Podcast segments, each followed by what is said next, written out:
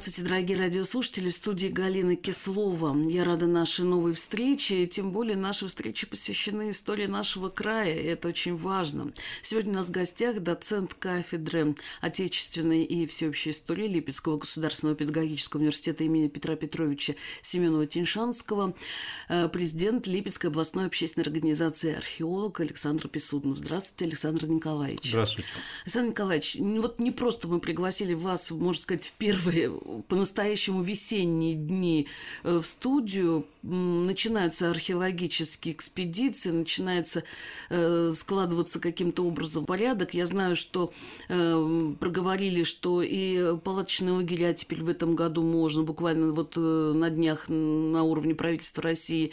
И, значит, и школьников, студентов можно больше привлекать к археологическим изысканиям. Но это, с одной стороны, хорошо и замечательно, но не об этом речь. Хотела бы поговорить о том, э, какие вообще планы у археолога в первую очередь вот в этом году?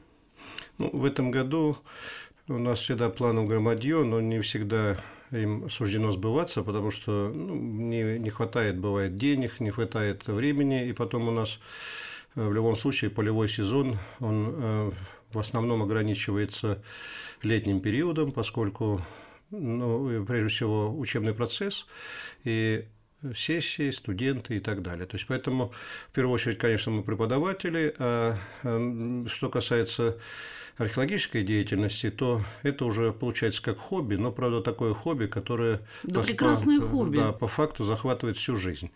И э, поэтому э, планов у нас много, но и в этом раз у нас, если поддержат, допустим, нашу заявку по э, фонду президентских грантов, то основной упор будет сделан на реализацию этого гранта. Этот грант связан с Белгородской чертой. Э, но если поддержит, ну даже если не поддержит, мы все равно в этом направлении будем работать. И кроме того, мы занимаемся активно просветительской деятельностью по воспитанию подрастающего поколения, потому что этому нужно уделять серьезное внимание, поскольку речь идет о настоящем патриотизме, чтобы они понимали, что наш край очень богат, очень интересен, насыщен э, историческими и археологическими сведениями разного характера, и э, их надо извлекать, их надо э, понимать, их надо интерпретировать, на них надо строить нашу такую местную историю, из которых складывается из этих кусочков и история России в целом. Вот э, на самом деле э, я с вами полностью согласна. Почему? Потому что я понимаю, что как мы можем говорить о патриотизме, да, не зная историю собственной семьи, собственной местности, собственной страны. Надо изучать, все правильно. Но у меня, знаете, какой вопрос к вам? Ваши э, всегда целью археологических экспедиций, насколько я понимаю, это много тысячелетий тому назад было, да, вот вопрос ну, стоял, да, да, да. это времена вон тех веков, о которых мы только можем догадываться. Люди обыкновенные, с историей близко не связаны, ну, в первую очередь с археологией. А сегодня вы говорите, уже вот год назад на встрече с президентом заговорили о белгородской засечной черте. Это история, ну, в сравнении, скажем так, с той темой, которую вы все же сведете, фактически новейшая. Это какой, 15-14 век, да? Вот почему так произошло? Вот мне прям всегда было интересно. Э, дело в том, что на самом деле, как Тимирязев говорил, что настоящим ученым нужно знать обо всем понемногу и все о немногом. И дело в том, что в истории также самое, и в археологии. Поэтому мы невольно мы занимаемся всеми эпохами и в курсе Э, тех или иных проблем, связанных с, э, допустим, и с средневековым. В настоящее время уже настолько раздвинулись или, сказать, приблизились к нашему времени в рамки археологии, что уже даже когда я учился, мы не представляли этого. Мы доходили до монгольского времени, все. И дальше уже как бы много письменных источников, и археологией никто не занимался. На самом деле, угу. позднее уже поняли, что бытовая культура – она не изучена, не исследована, и сколько бы мы источников не имели, там нет подробного описания каких-то вот изделий, кузнечных, там каких-то гончарных Вокруг, и прочее, ну, прочее. как люди жили. Да, и поэтому уже сейчас это официально, это на законодательном уровне, столетней давности места поселения уже считаются археологическими объектами, их уже копают. И уже потому, что вот эта бытовая культура, которая связана, допустим, и с этнографией прежде всего, и с недавним прошлым наших буквально прадедов, вот это тоже уже археология. И сейчас уже ставится вопрос о том, чтобы археология в общем, расширяла и другую сторону своей границы, но э, и причем это ставит вопрос э, поисковики, потому что нужна методика, как раскапывать, как, э, допустим, какие-то места там крупных сражений, расстрелов угу. и прочее, то есть вот, потому что вот эта стратиграфия как, как и прочее. исследовать. Да, это тоже, в общем, поэтому границы археологии расширяются. И здесь, что касается ну, вот вашего вопроса, э, да, действительно, я и занимался, и продолжаю заниматься, потому что в настоящее время мы работаем здесь и в Липецкой области, вот э, в предшествующие годы, вот в прошлом, позапрошлом году занимались изучением поселения у села Трубицыно Елецкого района,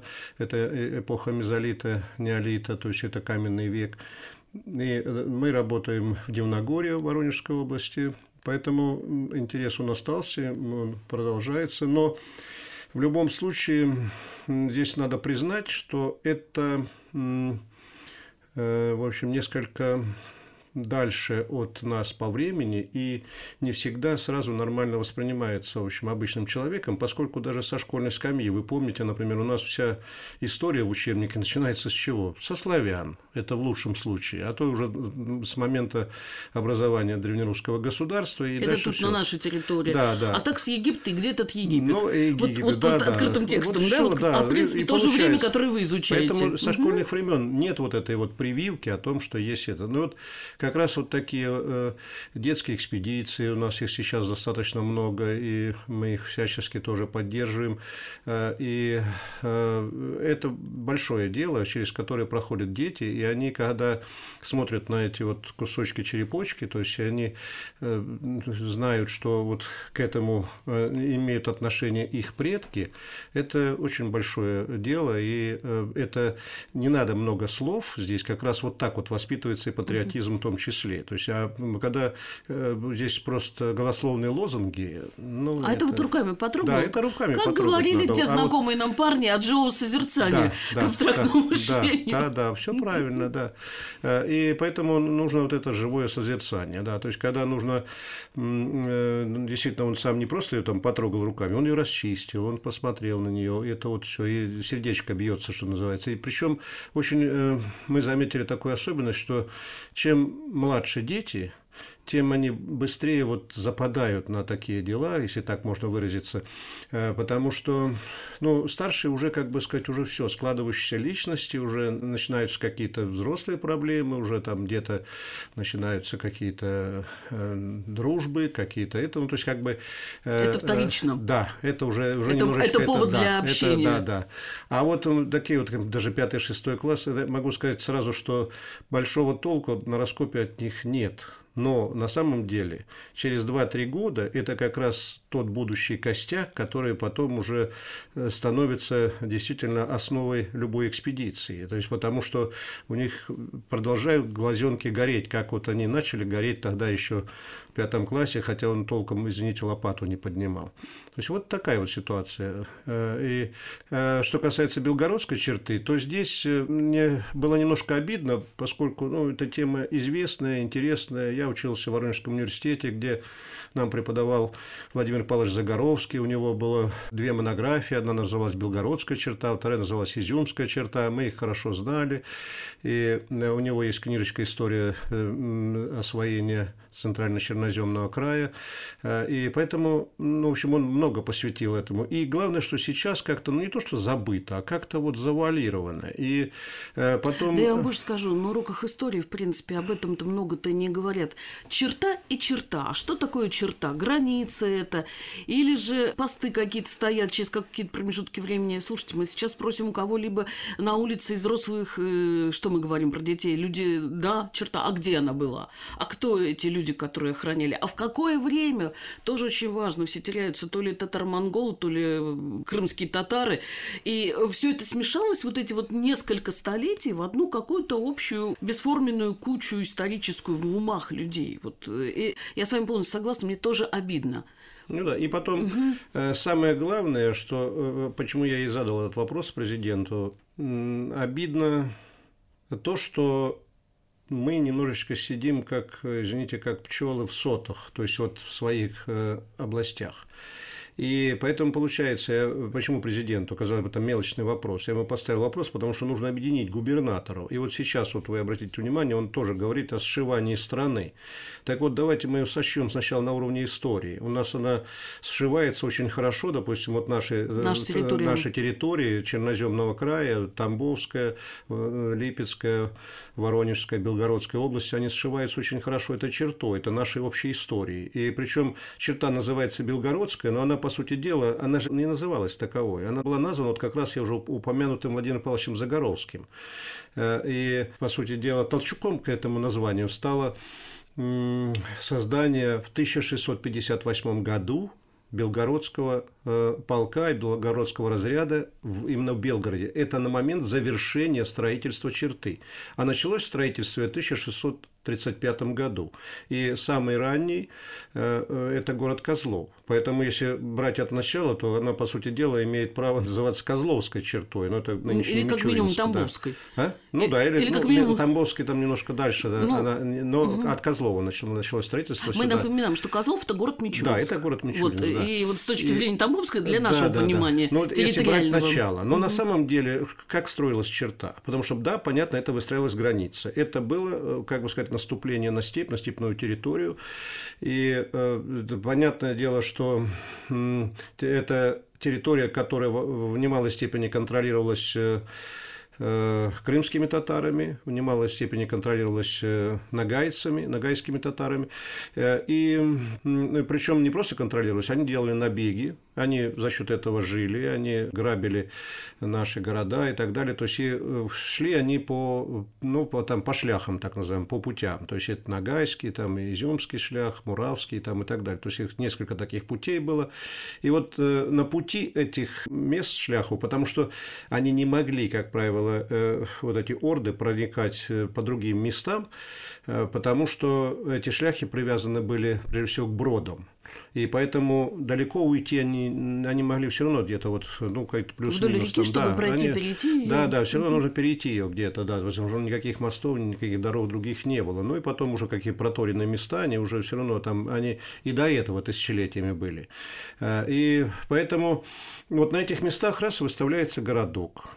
Э, и э, вот Козлов появляется. И они появляются точечно. Это вы знаете, как вот геометрии. Вспомните, там точку поставили одну, точку другую, точку третью, надо их соединить линиями.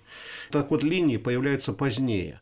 И линии, э, они появляются, они называются вот белгородская черта, действительно, но на самом деле-то и черты только, толком не было. То есть, потому что их было пять отрезков таких, то есть кусков, которые на через наиболее... которые могли бы они пройти. Да, э, через которые, да, да, они да, охранялись. То есть, потому что это были э, ну, обваловки по 25-30 километров на нашей территории, на местах наиболее уязвимых для прохождения. У нас это Усмань, да, вот такой у вот нас один Усманский из таких вал, вот. Да, вот, вот у нас угу. как раз там прекрасно сохранившийся участок, это угу. Усманский участок. И, и вот здесь, э, в районе Козлова, там Козловский участок как раз. И он тоже прекрасно сохранился, но он сохранился благодаря тому, что ремонтировали, естественно, постоянно. Поддерживали. Поддерживали, да. И э, потом дальше есть там на Белгородчине целых три таких участка, там более проникаемая территория, менее залесенная и так далее. То есть, и поэтому там получилось там так называемый Карповско-Белгородский участок, там есть Новоскольский участок, Яблоновский участок.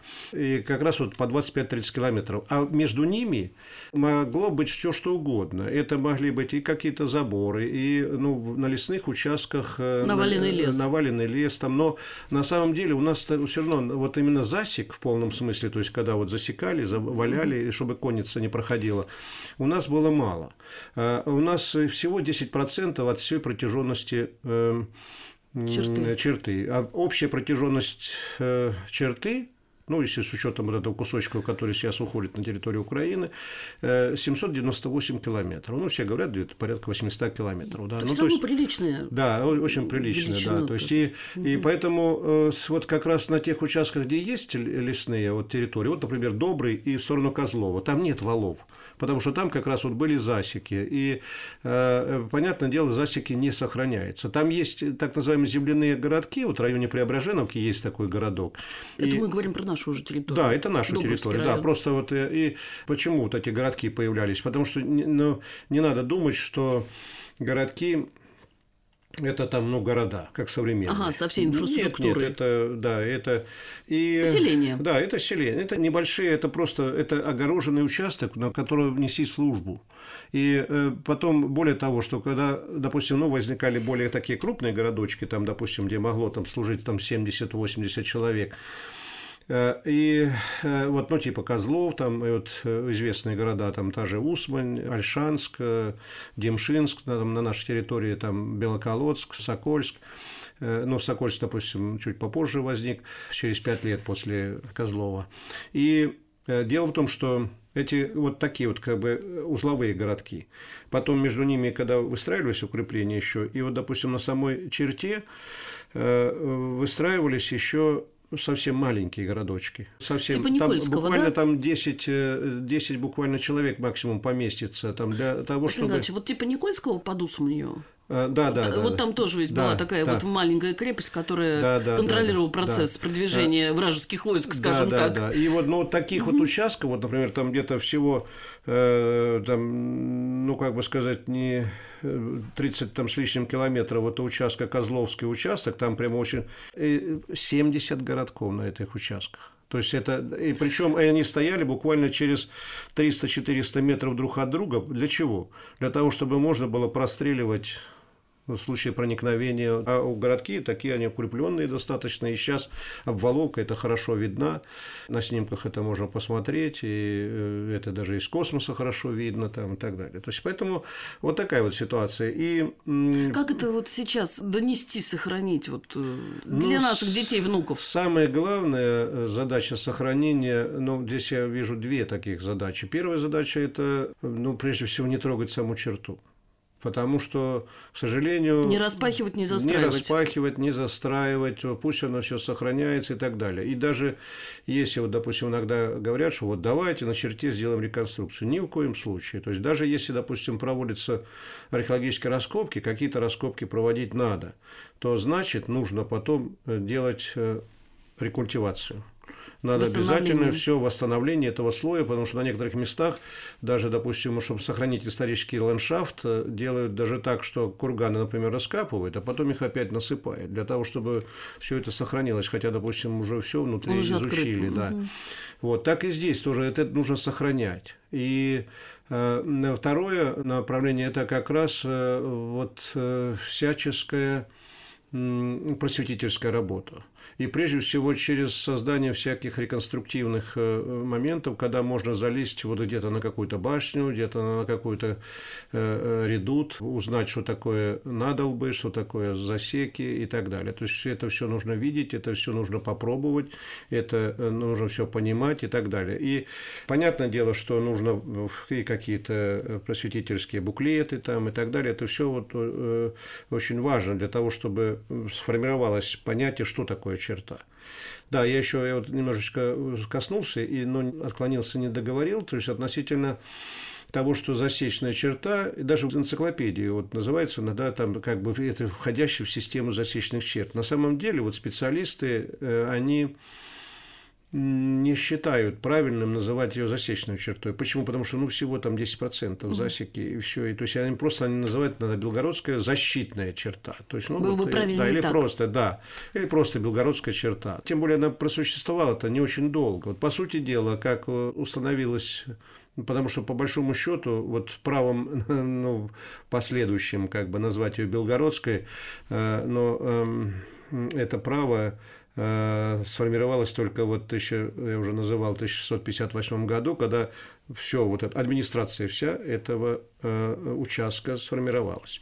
И, и тогда, ну, вот с того момента, и Загоровский, уповая на это, он сказал, что раз вот в Белгороде администрация сформировалась, раз в Белгороде это стал разрядный полк, потому что, ну, это приличное, это они потом, э, как бы сказать, полки эти ну, что называется, дисперсно рассеивались по всей территории. Почему? Потому что если в самом Белгороде стояло порядка 20 тысяч сразу, там, момент образования 1658 года, то есть это прямо отдельный такой полк, а потом э, сюда, на нашу территорию, ближе, в Воронеже, там, в Воронежской области появляется там Острогорский полк, Каратаякский полк. В основном уже эти полки формируются за счет Черкас, за счет беглых э, украинцев, скажем так, с той территории, поскольку, собственно, ну, оттуда они бежали. Почему? Потому что у нас были э, у нас была проблемы, защита, проблемы с Польшей, так. да. Поэтому вот это, собственно, и начало строительства черты, оно было связано с так называемыми смоленскими войнами, поскольку с Польшей выясняли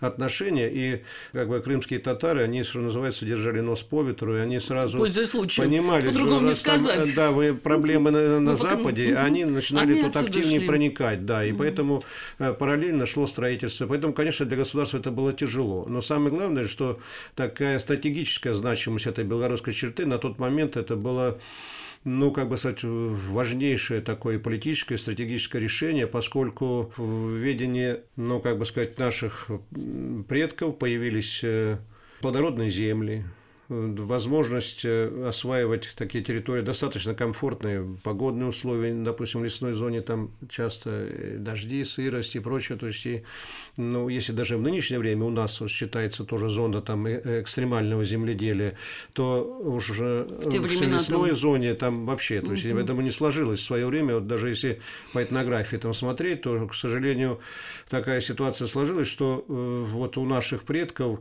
не сложилось нормальной традиции ну, как бы сказать, э, выращивания, ну, урожая, земледелия и так далее, потому что это все время было под каким-то домокловым мечом.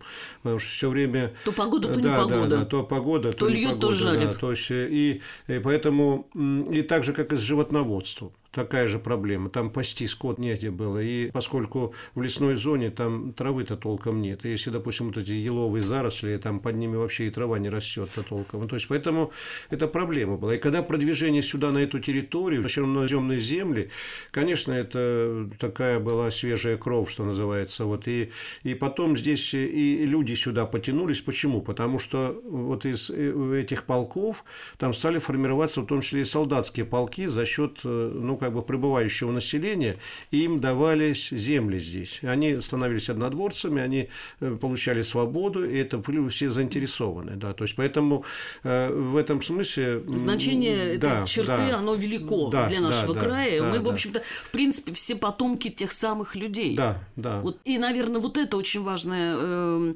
часть, которую мы должны для себя понимать, потому что задают вопрос, ну зачем сейчас это все ворошить? Уже все вскопали. Есть же такие нигилисты в истории, которые говорят, что ну все прошло и прошло, в книжках прочитали, схемы посмотрели, зачем на Земле здесь сохранять. И очень много, к сожалению, среди молодежи таких э, мангуртов, я по-другому не скажу, да, тех, которые не помнят родства. А среди молодежи э, нужно, к сожалению, может, скажу крамольную вещь, но нужно менять систему образования, особенно начального образования. Потому что если посмотреть программы э, дореволюционного обучения – то там, извините, дети в начальных классах писали там, там почему я люблю свой край. У них сочинения не писали. Да и мы про с вами еще писали места, про да, это. Да, и, Давайте так говорить. А Все, кто учился в 60-е, это... 70-е, даже 80-е годы, в принципе, сочинения на эту тему были, да, описательные и по картинам, и по эмоциям, и так далее. Достаньте, дорогие друзья, свои сочинения, почитайте про то, что вы э, там у маму, бабушек поищите про то, что вы писали. Да, там есть высокопарные слова, бесспорно. Без этого никак не пройдешь. Но вот они вот где-то вот на одной линии с теми фотографиями, которые хранятся в ваших альбомах, да, вот, к ну, сожалению, ну, сейчас и имена. Ну, если, допустим, э, посмотреть, э, как высокопарные, тоже, если у человека это идет от души, ну и хорошо. Мы же, извините, даже наизусть учили свое, там, как бы сказать, небо под Аустерлицем. Мы же там как бы тоже наизусть пусть учили там чуди Днепр при тихой погоде, или там, допустим, высказывание э, Тургенева о русском языке там, и так далее. То есть это же это такой язык, как бы сказать, такая подача. Э, и э, я вот прекрасно понимаю, у нас в свое время, когда я в педучилище учился, и у нас было очень жестко, ну, в общем, жесткие требования и по языку, и по литературе, и так далее. При всем при том, я могу, ну, в общем, оценивая то, как вот итог того, тех усилий, что я хотя бы немножко начал понимать. Но писать так я никогда не сумею, не смогу, потому что время какое-то упущено уже, уже даже на тот момент. У вас другая было. планида. Ну, может быть, да. То есть, поэтому, а сейчас, по-моему, они вообще разучились. То есть, как бы дети СМС в этом плане. И потом это вот, эм, понимаете, мы почему-то равняемся на, в образовании на Запад, и нельзя этого делать. У нас э, своя ниша, у нас своя специфика, у нас э, свой менталитет, и э, даже образовательная система у нас должна своя.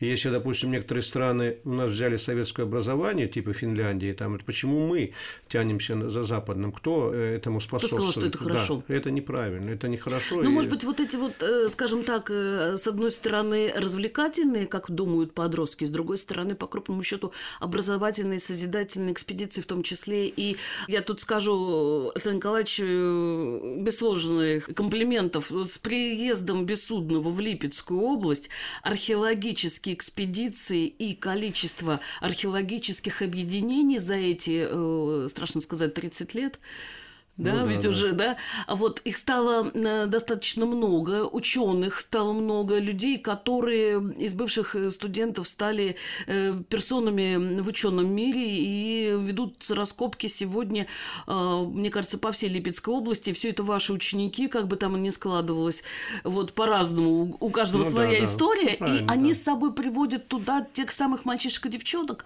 которые один раз побывав в археологической экспедиции, уже по-другому мыслить не будут. А они вот и есть носители той самой идеи, о которой мы сегодня говорили. Идея не забыть историю, знать историю, почувствовать ее руками, почувствовать ее ну, если так можно сказать, на вкус. Это вот вам такая вот, э, скажем, заслуженная ваша благодарность, поэтому вы и персона в нашей истории, ну, ну, спасибо. истории Липецкой дело, области. Дело в том, что, как по-другому сказать? Может, здесь э, вы немножко преувеличиваете, потому что э, ну, ну, мы уже, просто все уже многое, да, много уже делают здесь другие организации действительно... Но они, основная масса ребят вышла из ну, педагогического института. Да, это да, Правильно да, так говорит? Да. Из тех занятий вот ну, да, 30-летней давности. Первый из них это 75-й год рождения, 76-й ребята, вот, ну, которые... Да, а ну... уж э, как и, и что сегодня и там, и там, и там есть. И, ребята, вот за это вам спасибо и за неравнодушие, потому что, еще раз говорю, э, Александр Николаевич Бессуднов, предмет изучения каменный век, а забота сегодня о том, что мы видим с вами, да, мы едем с вами в девицы мы видим вот этот вот э, восстановленный или, как скажем так, закрепленный визуально за нами обыкновенными людьми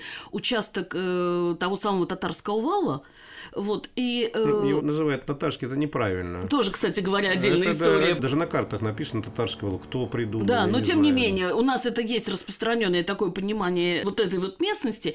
И, друзья мои, обязательно нужно проехаться и обратить на это внимание, хотя бы вот сегодня на начале. Мы же все имеем, ну не все, конечно, тут я лукавлю, но мы те, кто пытаемся ехать, к примеру, Воронежский заповедник с детьми, ну, мы да. все проезжаем мимо. Он, он кстати, весь э, э Воронежский заповедник, там угры, ямы и прочее. Это вот. часть вот этих всяких Мы много что не знаем. Я думаю, что еще вы придете к нам в студию и поподробнее расскажете. Я, конечно, желаю победы.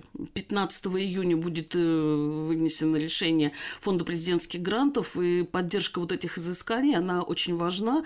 И я желаю вам победы и очень хорошо мы должны понимать, что эта победа даст возможность нам здесь, жителям нашего края, в первую очередь, э, вокруг себя объединить другие регионы. У нас вот будет уже 23 числа будет мероприятие в Аргамаче по поводу Белгородской черты, то есть мы уже ну, несмотря ни на, на что, все равно работаем, продолжаем. Да, здесь, э, поэтому здесь приедут коллеги из Белгорода и администрации, из Тамбова, из Белгорода, из Воронежа, и мы будем обсуждать эти проблемы э, вот как раз по поводу черты.